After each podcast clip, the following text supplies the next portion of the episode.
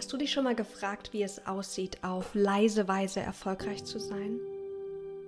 Diese Frage beschäftigt uns im heutigen Interview. Herzlich willkommen zurück auf dem Business Journal Podcast. Ich freue mich riesig, dass du wieder reinhörst. Und heute habe ich endlich mal wieder ein ganz, ganz tolles Interview für euch. Und zwar mit Melina Reuer, die Gründerin von Vanilla Mind. Sie ist zweifache Buchautorin, hat jetzt gerade vor wenigen Wochen ihr zweites Buch mit ihrem Mann herausgebracht. Trau dich, Mut steht dir. Und in diesem wundervollen, spannenden Interview sprechen wir darüber, wie du, wie gesagt, auf leise Weise erfolgreich sein kannst. Warum es wichtig ist, mutig zu sein und warum Mut auch vor dem Selbstvertrauen kommt. Wie du mit Social Media umgehen kannst und wie sie ihr eigenes Business so gestaltet, dass sie als jemand, der introvertiert ist, ein tolles, angenehmes, guttunendes Business und einen tollen Arbeitsalltag sich geschaffen hat. Dies und noch ganz, ganz viel mehr erwartet dich in der heutigen Episode. Ich wünsche dir ganz, ganz viel Spaß und viele wertvolle Impulse. So, hallo Melina, herzlich willkommen auf dem Business Journal Podcast. Ich freue mich riesig, dass du hier bist. Vielen, vielen Dank für die Einladung. Ich freue mich drauf. So, so gerne. Dein ganz neues Buch ist gerade rausgekommen. Herzlichen Glückwunsch zu Trau dich, Mut steht dir ähm, mit dem passenden Kartenset. Erzähl mal bitte, wer bist du und was hat dich auch zum Thema Mut und ähm, Selbstvertrauen für Schüchterne gebracht? Mhm. Das ist jetzt so ein bisschen meine Lebensgeschichte. Ich versuche es mal ganz knapp zusammenzufassen. Also meine Geschichte ist so ein bisschen, dass ich eine sehr schüchterne Person ursprünglich eigentlich bin. Also immer Gedankenkarussell, was denken jetzt die anderen gerade von mir? Wie sehe ich gerade aus? Habe ich gerade was Bescheuertes gesagt? Ne? Also wirklich ständig dieses Gedankenkarussell und tausend Ängste, die einem so im Kopf rumwabern. Das ist so meine Geschichte. Das war auch schon in der Schulzeit so und das zieht sich so durch mein Leben. Dementsprechend habe ich für alles, was ich gemacht habe, eigentlich immer eine Riesenportion Mut gebraucht. Also für mich jetzt mal um ein ganz banales Beispiel zu liefern, für mich war das schon eine Mutprobe, in Anführungsstrichen, zum Bäcker zu gehen, der Dame hinterm Tresen in die Augen zu schauen und in einem klaren und für menschliche Ohren hörbaren Ton zu sagen, was ich möchte. Das war für mich damals so die ersten Schritte, wo ich auch schon viel Mut gebraucht habe. Heute ne, schreibe ich ein Buch darüber und mache auch Interviews und so weiter. Also ich habe es offenbar geschafft, da mehr aus mir rauszugehen. Aber das ist so ein bisschen, wo ich eben angefangen habe, der Startpunkt. Und darüber schreibe ich auch auf meiner Online-Plattform Vanilla Mind und darüber spreche ich auch mit meinem Mann zusammen in unserem Podcast, der heißt Still und Stark. Und das ist auch so ein bisschen unsere Message, Still und Stark, dass wir ruhigen, zurückhaltenden, aber auch schüchternen Menschen helfen, in dieser lauten Welt ähm, sich durchzusetzen und gesehen zu werden. Und das finde ich so eine schöne Mission, die ihr da habt, weil ganz oft sieht man auch vor allem auf Social Media eher die Lauten, die sich da zeigen und präsentieren. Und manchmal habe ich das Gefühl, dass die sensiblen, kreativen und schüchternen Menschen da irgendwie nicht ganz gehört werden oder auch ähm, die passenden Impulse bekommen. Deswegen finde ich das so schön. Als ich dich damals entdeckt habe, hat mir nicht nur der Inhalt so gut gefallen von dem, was du und auch dein Mann schreibst, sondern auch ähm, du als Kommunikationsdesignerin kannst auch toll designen. Auch so das ganze Design und das Branding hat mir unglaublich gut gefallen. Ah, danke, das freut mich sehr zu hören. Ja, mhm. das ist, das kann ich auch nicht ausschalten. Das ist ja mein Hauptberuf und egal was ich mache, das, das ist, diese Komponente ist eben immer dabei. Ja, das Buch geht ja um das Thema Mut und ich finde es so spannend, weil ich habe schon mit vielen Menschen gesprochen und auch, äh, wenn ich so an, an meinen Weg zurückdenke, da habe ich immer gedacht, also ich habe mich die als so unbedingt schüchtern gesehen, obwohl ich war es auch. Also ich weiß noch, wie ich in der Uni war und ich wollte nicht meine Hand heben und was sagen, obwohl ich die Antwort wusste, weil dann guckt mich jeder an und dann mhm. werde ich rot und ich finde es unangenehm. Also ich kenne das auch, obwohl ich mich nie als unbedingt schüchtern gesehen habe. Aber ganz oft dachte ich früher, ich brauche Selbstvertrauen und ich habe nicht gedacht, dass ich Mut brauche. Warum sagst du, es ist der Mut und nicht das Selbstvertrauen, was jetzt vor allem in eurer Arbeit auch ganz, ganz vorne jetzt gerade mit dem Buch auch steht? Ich glaube, ein ganz großer Unterschied, also zumindest empfinde ich das für mich persönlich so, um mutig zu sein, braucht man nicht zwingend Selbstvertrauen, sondern das Selbstvertrauen kommt mit dem Mut. Das ist so ein bisschen so eine Henne-Ei-Sache, glaube ich. Aber für mich ist das wirklich, wenn ich merke, okay, ich, das kostet mich jetzt Mut und das kostet mich jetzt Überwindung. Ich habe vielleicht nicht das Selbstvertrauen, aber ich versuche das jetzt, dann kommt das Selbstvertrauen danach. Weil in dem Moment, wo ich mich getraut habe, egal wie klein oder groß die Sache ist, wenn ich einen kleinen Schritt mache und sage, okay, das hat mich jetzt echt was gekostet, aber ich habe das geschafft und ich habe das gemacht. In dem Moment wächst man so groß und man fühlt sich wahnsinnig gut, dass man das gemacht hat.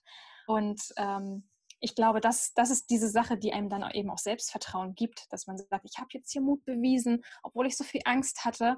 Und das macht mich stark und selbstbewusster mit jedem kleinen Schritt. Ja, das kann ich so unterschreiben. Also so der Mut als ersten Schritt, um dann Selbstvertrauen aufzubauen. Ähm, ich meine, wenn wir das, wenn wir das mal vergleichen mit Fahrradfahren lernen oder Laufen lernen, wir hatten damals dann auch nicht das Selbstvertrauen schon, ja, ich stelle mich jetzt oder ich setze mich auf dieses Fahrrad und kann das natürlich sofort, sondern wir haben den Mut gebraucht und irgendwann sind wir besser geworden und haben es mehr gemacht und dann kam auch das Selbstvertrauen, hey, ich bin jemand, ich kann Fahrrad fahren, ohne hinzufallen. Genau.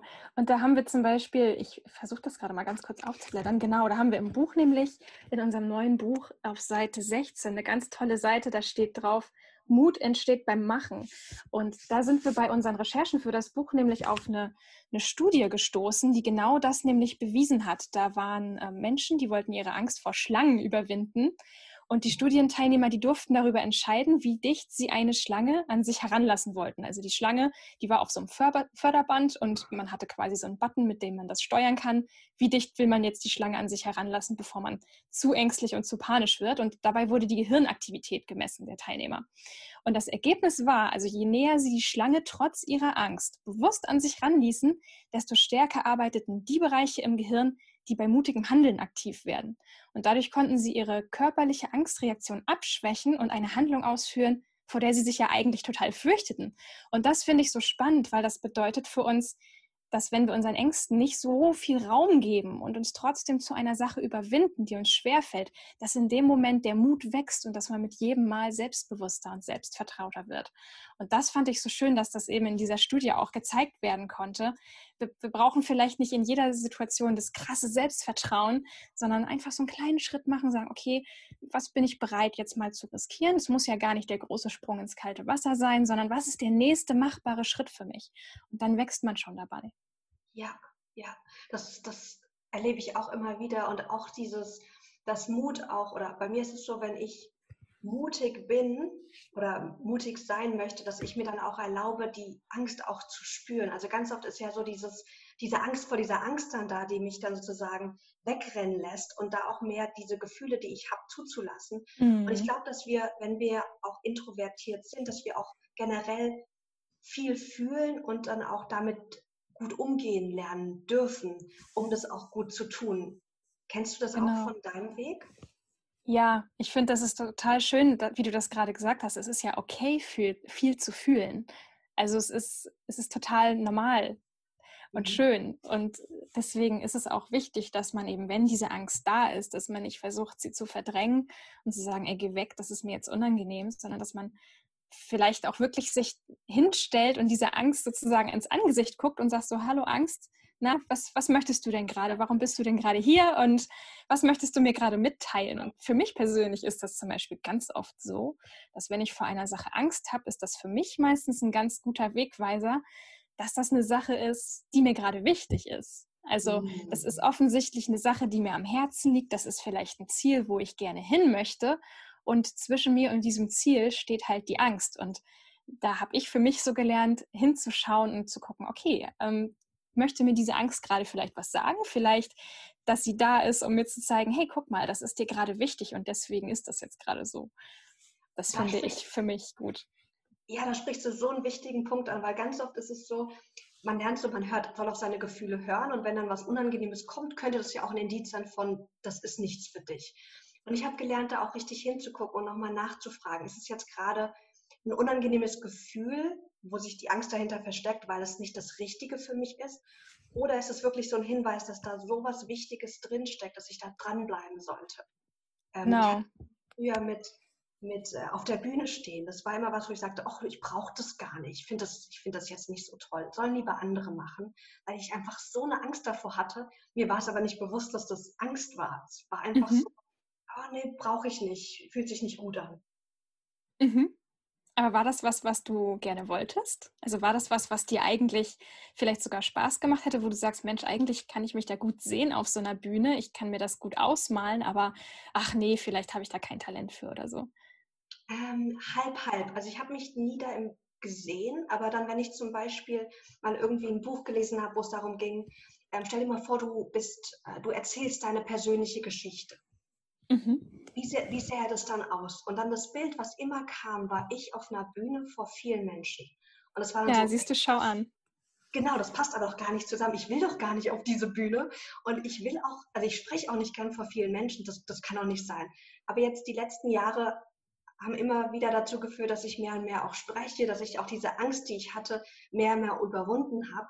Und jetzt kann ich es viel mehr genießen als vor. Das hätte ich nie gedacht. Ich würde doch nicht sagen, es ist so my calling, also ich muss auf die Bühne überhaupt nicht, aber ich kann es jetzt und ich weiß, dass es ein wichtiger Teil meiner Berufung auch jetzt gerade ist. Mhm, aber das ist sehr spannend zu hören, weil das mir auch so ein bisschen wieder verdeutlicht, wie wichtig das ist, dass man sich mit seinen Gefühlen und Ängsten auseinandersetzt. In dem Moment, wo du ja auch sagst, dein, dein Unterbewusstsein hat dir ja quasi diese Bilder sogar geschickt. Ne? Du siehst ja. diese Bilder von dir auf der Bühne. Das heißt, also ähm, rational und äh, Unterbewusstsein waren da einfach sich auch nicht so einig dann in dem Moment. ja, genau. Ähm, du hast geschrieben, auf leise Weise mutig und erfolgreich sein. Und ich fand diesen Ausdruck so schön. Ich glaube, ich habe es auf Instagram bei dir gelesen. Was mhm. bedeutet das denn für dich, beziehungsweise wie sieht es denn aus, auf leise Weise mutig und erfolgreich zu sein? Ähm, genau, also, warte mal ganz kurz, bist du gerade noch da? Ich hab, du bist, bist nämlich gerade abgebrochen. Ja, ich höre dich noch. Okay, dann ist gut. Ich dachte gerade, dein Internet wäre jetzt weg. Genau, also das finde ich zum Beispiel einen ganz wichtigen Punkt, weil ich glaube, ganz vielen Menschen geht es so, wenn sie an Mut denken, gerade so die leiseren Personen, wenn, wenn du die fragst, was versteht ihr unter Mut oder so, antworten ganz viele, ja, und dieses Überwinden und dieses Rausgehen und vor anderen Leuten sprechen und also alles, was man so mit laut und entertainen und sowas irgendwie verbindet oder so eine krasse Mutprobe wie ein Bungee-Sprung oder sowas. Man denkt irgendwie immer an diese ganz großen Sachen beim Mut. Und da finde ich das total wichtig zu sagen, nee, Mut, Mut muss gar nicht laut sein. Also es gibt ein Zitat von der Mary Ann Radmacher, die sagt, Mut ist die leise Stimme am Ende des Tages, die zu dir sagt, ich versuch's morgen noch einmal. Und ich liebe dieses Zitat so sehr, weil das genau Mut ist. Man braucht Mut jeden Tag und manchmal auch nur, um morgens aus dem Bett zu steigen und zu sagen, ich gehe jetzt diesen Tag an. Und das finde ich auch für, für ruhige und leise Menschen so schön, dass sie eben wissen, ähm, nein, das Mut bedeutet nicht, dass ich mich jetzt hier hinstellen muss im Meeting und ich entertain jetzt hier alle oder ich gehe jetzt auf eine riesige Messe und mache hier voll den Entertainer, sondern ich überlege mir, was ist mein eigener Weg, was ist der nächste Schritt, den ich für mich machen könnte, was würde meiner Art entsprechen? Und was fühlt sich für mich auch authentisch an? Also Mut bedeutet ja nicht, dass man etwas macht, was, was überhaupt nicht authentisch für einen ist und überhaupt nicht zur eigenen Persönlichkeit passt. Ja, das ist ein wichtiger Punkt. So dieser Mut für Introvertierte sieht vielleicht auch anders aus als Mut für jemanden, der extrovertiert ist, weil der Mut einfach anders einen herausfordert. Genau, also ich will damit überhaupt nicht sagen, dass man nicht auch als schüchterner, introvertierter Mensch auf einer großen Bühne stehen kann. Überhaupt nicht. Ich finde es nur wichtig, dass, ähm, dass man eben erkennt, nein, der, der Weg, den alle gehen, das muss nicht mein Weg sein, sondern ich, ich finde selbst heraus, was mein Weg ist. Ja. Von außen betrachtet könnte man ja sagen, dass du persönlich auch viele Dinge tust, die laute Dinge Menschen, also laute Menschen tun. Also du bloggst, du bist auf Social Media aktiv. Wie lebst du diese Aspekte, diese Aktivitäten auf, aus, dass sie zu dir passen, auf, auf leise Weise halt? Mhm. Ich bin zum Beispiel jemand, der muss nicht die ganze Zeit selber zu sehen sein. Also das ist, wo ich auf Social Media auch immer mal wieder an so einen Punkt stoße, wo mir das alles viel zu viel wird und wo ich sage, nee, ich mag mir jetzt, ich mache jetzt keine po Fotos mehr von mir posten oder ich mag heute nicht in der Story zu sehen sein oder so, weil mhm. mir das dann mitunter einfach ein bisschen zu viel wird und ich will nicht die ganze Zeit immer nur mein Gesicht zeigen. Da muss ich so eine gesunde Balance für mich persönlich finden. Ich kenne auch viele Menschen, die sagen, ich mache gar keine Stories mit Videos, sondern ich poste dann halt Fotos oder ich Sprüche oder einfache Textstories, das kann man ja alles machen. Es ja, gibt ja gar keine Verpflichtung, das so zu machen, wie alle das machen. Das ist, glaube ich, so eine Sache, wo man auch für sich einfach sehr viele Möglichkeiten hat, weil Social Media zu betreiben bedeutet ja nicht automatisch, dass ich die ganze Zeit Video machen muss. Oder zum Beispiel, ich bin auch nicht die Person, die jetzt viel YouTube macht oder sowas. Das ist, ähm, Video ist ein Medium, wo ich mich noch sehr, sehr, sehr dran gewöhnen muss. Ich will nicht ausschließen, dass das nicht irgendwann mehr wird, aber da weiß ich eben, da bin ich noch nicht so warm mit geworden. Und es ist auch okay zum jetzigen Zeitpunkt. Also ich habe mich da auch sehr langsam rangetastet. Ich habe am Anfang auch keine Fotos von mir gepostet, sondern nur irgendwelche Flatlays oder sowas.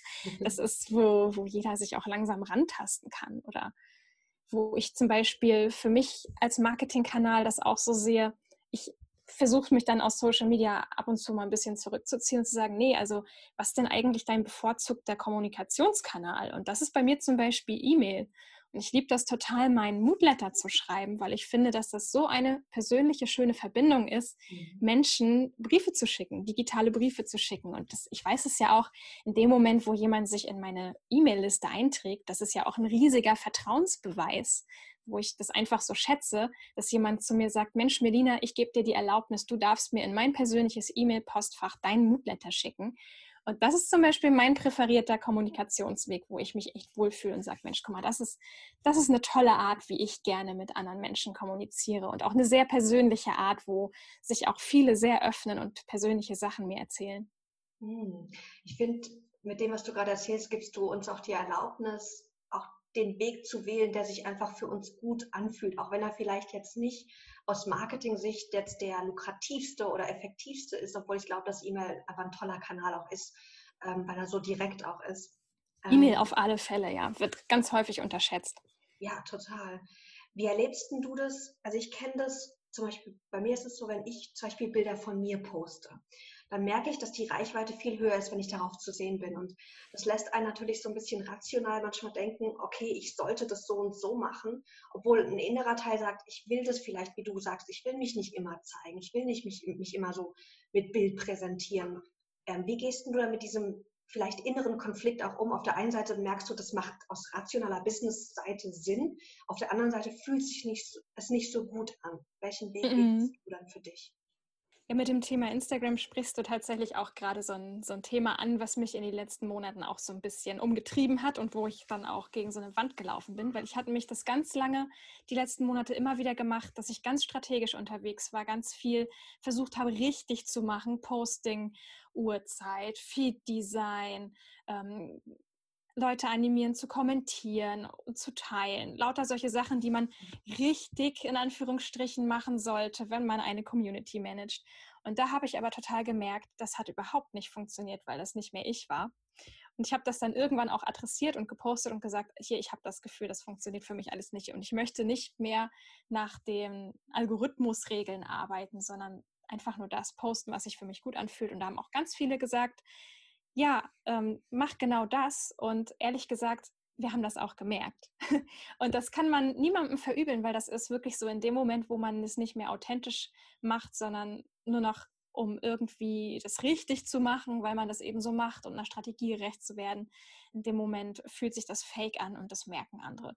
Das heißt, in dem Moment, wo, wo ich spüre, okay, vielleicht fühle ich mich mit einer Sache hier noch nicht so ganz wohl, dann dann vielleicht auch erstmal in kleineren Schritten. Also wenn ich merke, ich mag das nicht so gerne, irgendwie Fotos von mir zu posten.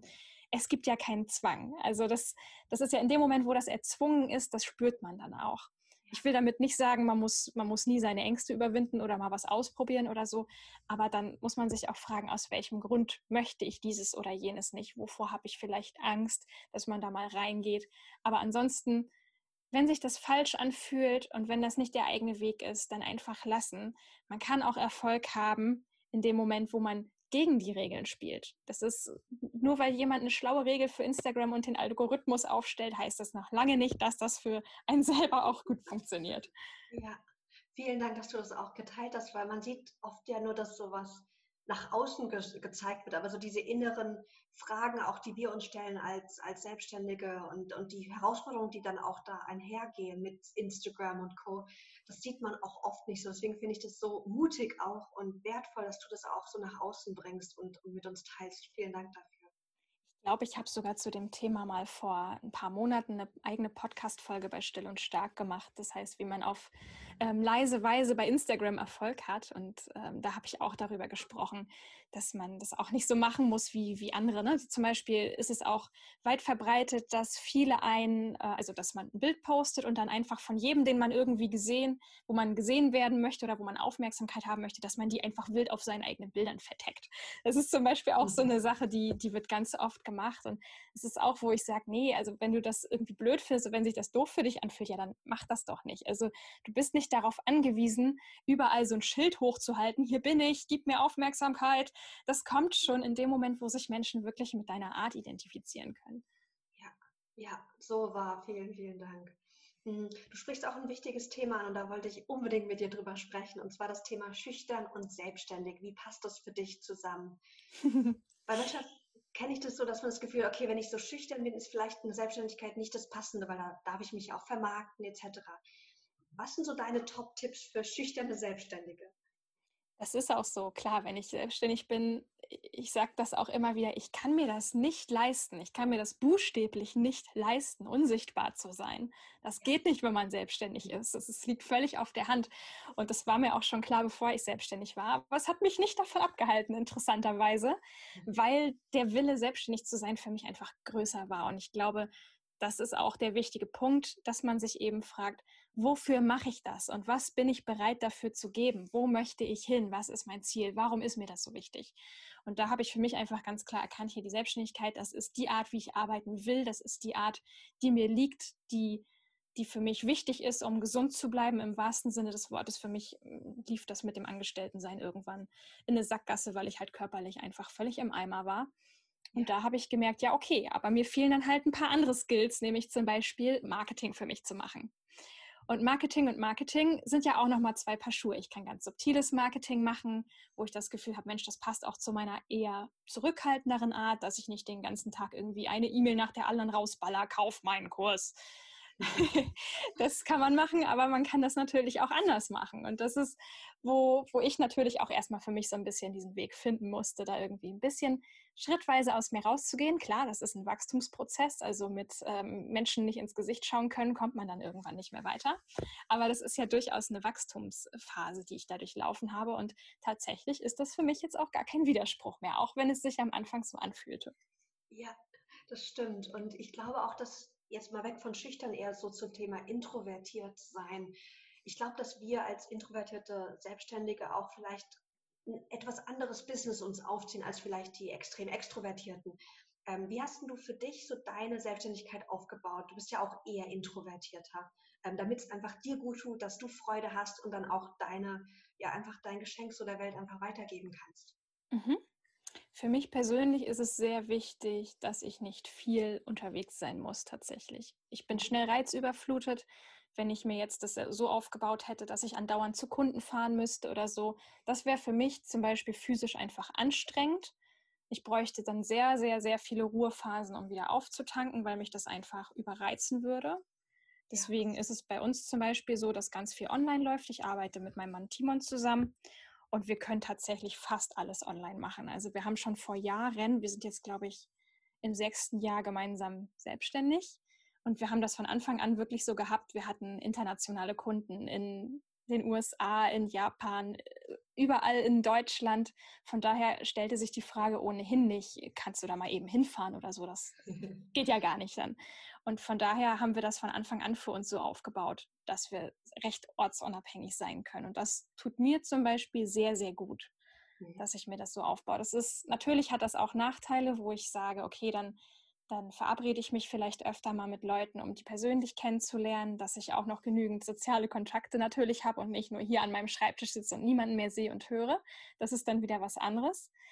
Aber auch zum Beispiel, wie man arbeitet, zu welcher Uhrzeit. Das ist halt zum Beispiel auch eine Sache, das findet man als Angestellter oft gar nicht raus, welcher Rhythmus einem liegt, weil du hast einen vorgeschriebenen Rhythmus und an den hast du dich zu halten. Ja. Und der hat zum Beispiel für mich auch nicht gepasst. Da habe ich erst später gemerkt, wo ich selbstständig war, oh, äh, du bist ja um 8 Uhr morgens gar nicht produktiv. Ich werde spät abends produktiv. Und da habe ich jetzt natürlich für mich die Freiheit zu sagen, ja, dann arbeite ich auch nicht dann, wenn ich ein totales Konzentrationstief habe, sondern ich weiß, am Abend geht das richtig ab bei mir. Und warum soll ich mich irgendwie acht Stunden vorher durch etwas durchkämpfen, was ich genauso gut in zwei Stunden machen kann, wenn die Konzentration erstmal da ist? Ja.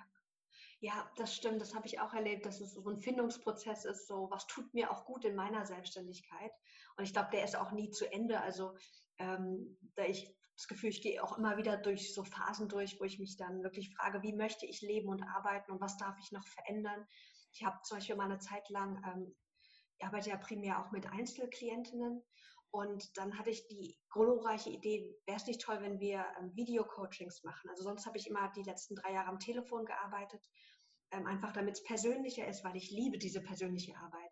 Mhm. Und da ist natürlich das sich sehen auch sehr schön. Aber habe dann festgestellt, dass es wenn ich jetzt anderthalb Stunden mit jemandem im Coaching bin und dann die ganze Zeit das Video anhab, also über jetzt über Zoom oder über ein anderes ähm, Tool, dass das mir so viel Energie zieht, dass das überhaupt nicht sinnstiftend ist. Mhm. Ja, ist interessant, ne? Ja, total. Also das merke ich dann auch wieder in dem Moment, wo man dann eben auch in Einklang mit seinen eigenen Bedürfnissen arbeitet, landet man dann ja auch wieder beim Thema Mut. Also in dem Moment, wo ich mich um meinen Körper gekümmert habe und der ist dann auch stark, weil ich push den nicht durch eine Uhrzeit, wo er gar nicht produktiv sein kann oder ähm, der hatte zu wenig Schlaf oder irgendwas. Das ist ja mutig sein und Selbstbewusstsein ist ja ganz häufig auch eine physische Frage. Oder was habe ich gerade gegessen? Hat mir das Essen gut getan oder fühle ich mich jetzt total im Eimer? Und wenn ich merke, ich habe mich um meine Bedürfnisse gekümmert und mir geht es körperlich gut, dann bin ich ja auch selbstbewusster und mutiger. Und dann fallen mir zum Beispiel andere Themen wie Marketing auch viel leichter, weil ich in einer körperlich besseren Verfassung bin. Ja, das stimmt. Wie sieht denn bei dir so ein typischer Tag aus? Also gibt es so einen klassischen Arbeitsalltag? Weil ich habe das festgestellt bei mir, dass ich ähm, so ganz, obwohl ich nie lange Vollzeit gearbeitet habe, also vielleicht mal ein halbes Jahr max, dass ich trotzdem gepolt war auf dieses, okay, ich sollte morgens 8 Uhr, 9 Uhr mich an den Schreibtisch setzen und dann bis nachmittags arbeiten. Und zwar mit einer kurzen Mittagspause und sonst relativ konzentriert durch. Sieht bei dir ein Tag so aus oder was ist so ein typischer Tag bei dir, wie du arbeitest, als jemand, der auch einfach auf sich achten will und ähm, ja, sein Business gestalten kann, wie er will? Also der Tag, den du gerade beschrieben hast, den hatte ich ganz, ganz lange. Viele Jahre lang war das genau mein Tag. Aber das hat sich total gewandelt. Also bei uns ist es mittlerweile so, wir stellen uns keinen Wecker mehr. Hurra! wir, wir wachen auf, wenn wir aufwachen. Das ist im Sommer ein bisschen früher, im Winter ist das ein bisschen später. Momentan ist das so, pff, schieß mich tot, zwischen acht und neun. Mhm. Im Winter ist es zwischen neun und zehn. Und wir wachen dann einfach auf und das Erste, was wir machen, ist, wir gehen spazieren. Wir gehen raus an die frische Luft. Wir sind beide eher so Nachtmenschen. Wir sind morgens wirklich nicht sehr fit. Also wenn ich jetzt wüsste, ich müsste morgens um, um 8 ein Podcast-Interview oder so geben, das kannst du knicken. Da kommt nichts Sinnvolles aus meinem Gehirn raus. Jedenfalls gehen wir dann erstmal nach draußen in die Natur, lassen uns ein bisschen durchpusten. Meistens gehen wir so eine Dreiviertelstunde. Und dann ist der Tag auch wirklich gestartet. Also dann sind wir auch da, geistig. Mhm. Und dann können wir auch was machen. Und dann ist es so, meistens ist es dann so elf, zwölf rum, ähm, wo wir dann anfangen zu arbeiten. Und ich kriege dann auch relativ flugs noch Mittagstief, wo ich dann merke, okay, jetzt äh, die zwei Stunden, drei Stunden am Nachmittag, ich sag mal so zwischen 14 und 16 Uhr, bin ich dann wieder nicht so konzentriert. Und so ab 16, 17 Uhr kann ich nochmal wirklich richtig toll was wegarbeiten. Also meistens ist es vormittags ganz gut und dann nochmal spät Nachmittag, Abend bei mir. Und das habe ich für mich so rausgefunden, das ist ein guter Rhythmus.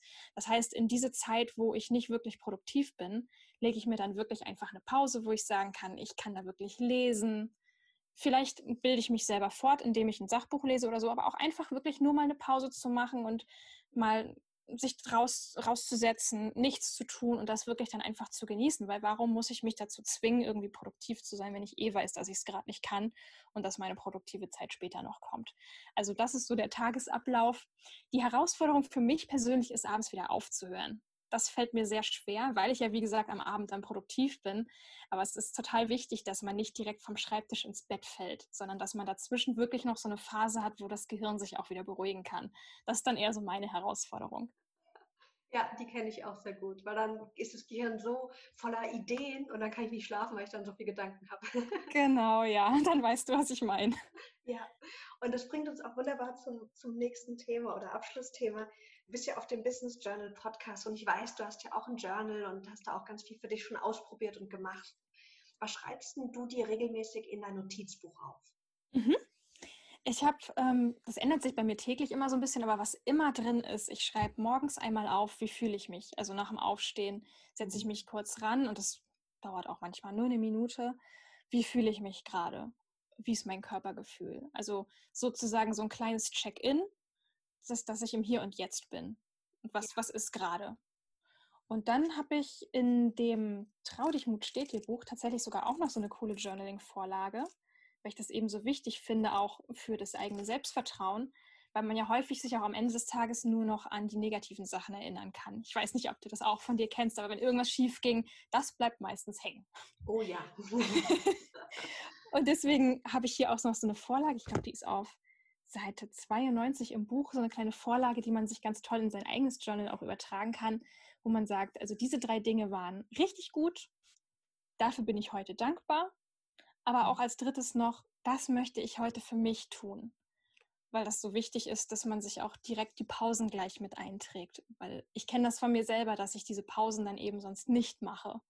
Ja. Und das dann eben ganz schnell an der Prioritätenliste nach ganz unten verschiebe. Und dabei sind die Pausen eigentlich das, was ganz oben stehen muss, weil durch diese Pausen wird man erst wieder produktiv, weil man sich um seine eigenen Bedürfnisse gekümmert hat. Und ähm, das sind so die Sachen, die kommen bei mir eigentlich täglich vor, ja. Ah, schöne Fragen. Und ich finde auch Journaling ist ein, ein, tolles Tool, auch für mich, wenn ich viele Gedanken habe. Mir hilft es oft, das auch dann aufzuschreiben, um mich sozusagen ein bisschen davon zu distanzieren, weil ich weiß, ich habe das aufgeschrieben, das ist im Journal, das wird morgen auch noch da sein. Ich kann mir jetzt erlauben, jetzt mal wirklich eine Pause zu machen, zu schlafen oder wirklich mal mich davon zu distanzieren. Was erlebst du noch als, als Vorteile, wenn du dir wirklich Dinge aufschreibst und dir dafür Zeit nimmst?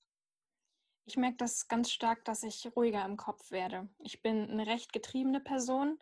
Mein Kopf steht eigentlich nie still. Das ist auch, was mich eigentlich so mein ganzes Leben schon immer so ein bisschen frustriert hat, dass ich es irgendwie einfach nicht schaffe, mal so meine Birne abzustellen und mal in Ruhe nichts zu tun. Und da ist das Journal halt einfach perfekt, weil in dem Moment, wo ich diesen Gedanken einfach ausformuliert habe, kann ich sagen, okay, tschüss Gedanke, du bist raus aus meinem Kopf und deswegen lasse ich dich jetzt auch wirklich gehen. Und das ja. macht mich so viel ruhiger. Das ist einfach total angenehm. Oh, ich identifiziere mich 100% mit dem. Ich sage auch schon mein Leben lang, es kann nicht sein, dass ich so viel denke. ja, und das Problem mit dem Denken ist, es ist auch gar nicht immer zielgerichtet. Gar nicht. Dann habe ich das mal schon meinem Partner gesagt, was denkst du gerade? Er so, äh, nix, ich bin einfach im Moment und genieße ich so. Wie du denkst, nix, das kann doch gar nicht sein. Genau, das, das, das Gespräch habe ich auch manchmal mit meinem Mann. Ich beneide ihn dann immer so ein bisschen dafür. ja, total. Ähm, Gibt es einen Journal-Tipp, den du mit uns an die Hand geben möchtest, der dir einfach im Alltag ähm, äh, gut tut, äh, vor allem wenn jemand vielleicht introvertiert ist oder auch schüchtern ist, der da helfen kann?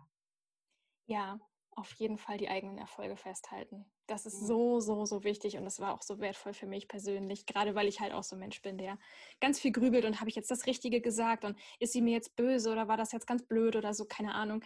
Und in dem Moment, wo ich mich aber darauf fokussiere, aufzuschreiben, was war jetzt gut, was ist ein kleiner Erfolg, den ich heute hatte. In dem Moment geht es mir ja wesentlich besser und ich habe auch das Gefühl, dass ich mich dann nicht mehr so stark mit anderen vergleiche und nicht sage, oh, die ist schon da und warum kann ich das nicht und so, sondern ich gucke dann wirklich rein für den Tag oder auch für den gestrigen Tag, was war denn gut? Was habe ich denn da aufgeschrieben? Was war denn da mein Erfolg? Und in dem Moment geht es mir auch wieder viel besser, weil ich mich dann mit mir selber messe und nicht mit einem ungesunden Ideal, das gar nicht meinen Fähigkeiten und Bedürfnissen entspricht. Mm, so schön, ja.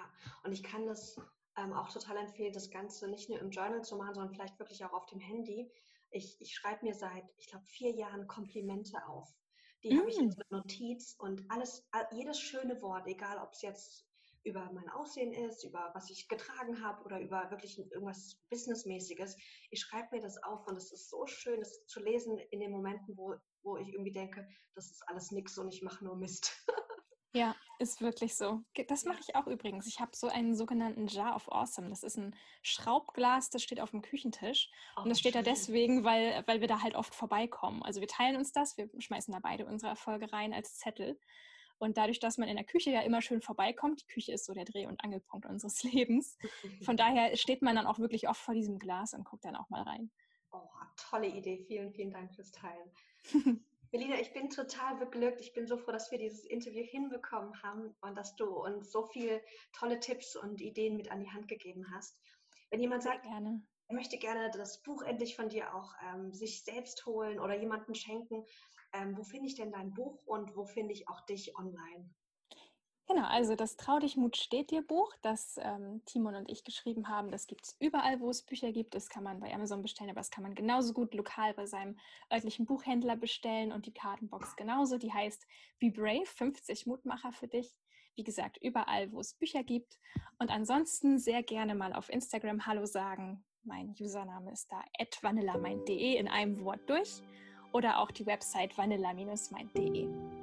Wunderbar, vielen, vielen Dank. Und schaut euch wirklich die Texte und die Bilder auch von Melina an und das Buch. Ähm, sie macht da so, so tolle Sachen und eine ganz tolle Arbeit. Ich finde es so wertvoll, was du machst. Deswegen vielen, vielen Dank, äh, dass du heute auch hier bei mir im Podcast warst. Vielen Dank, dass ich meine Geschichte erzählen durfte. So, so gerne. Danke dir und dann bis ganz bald. Bis bald.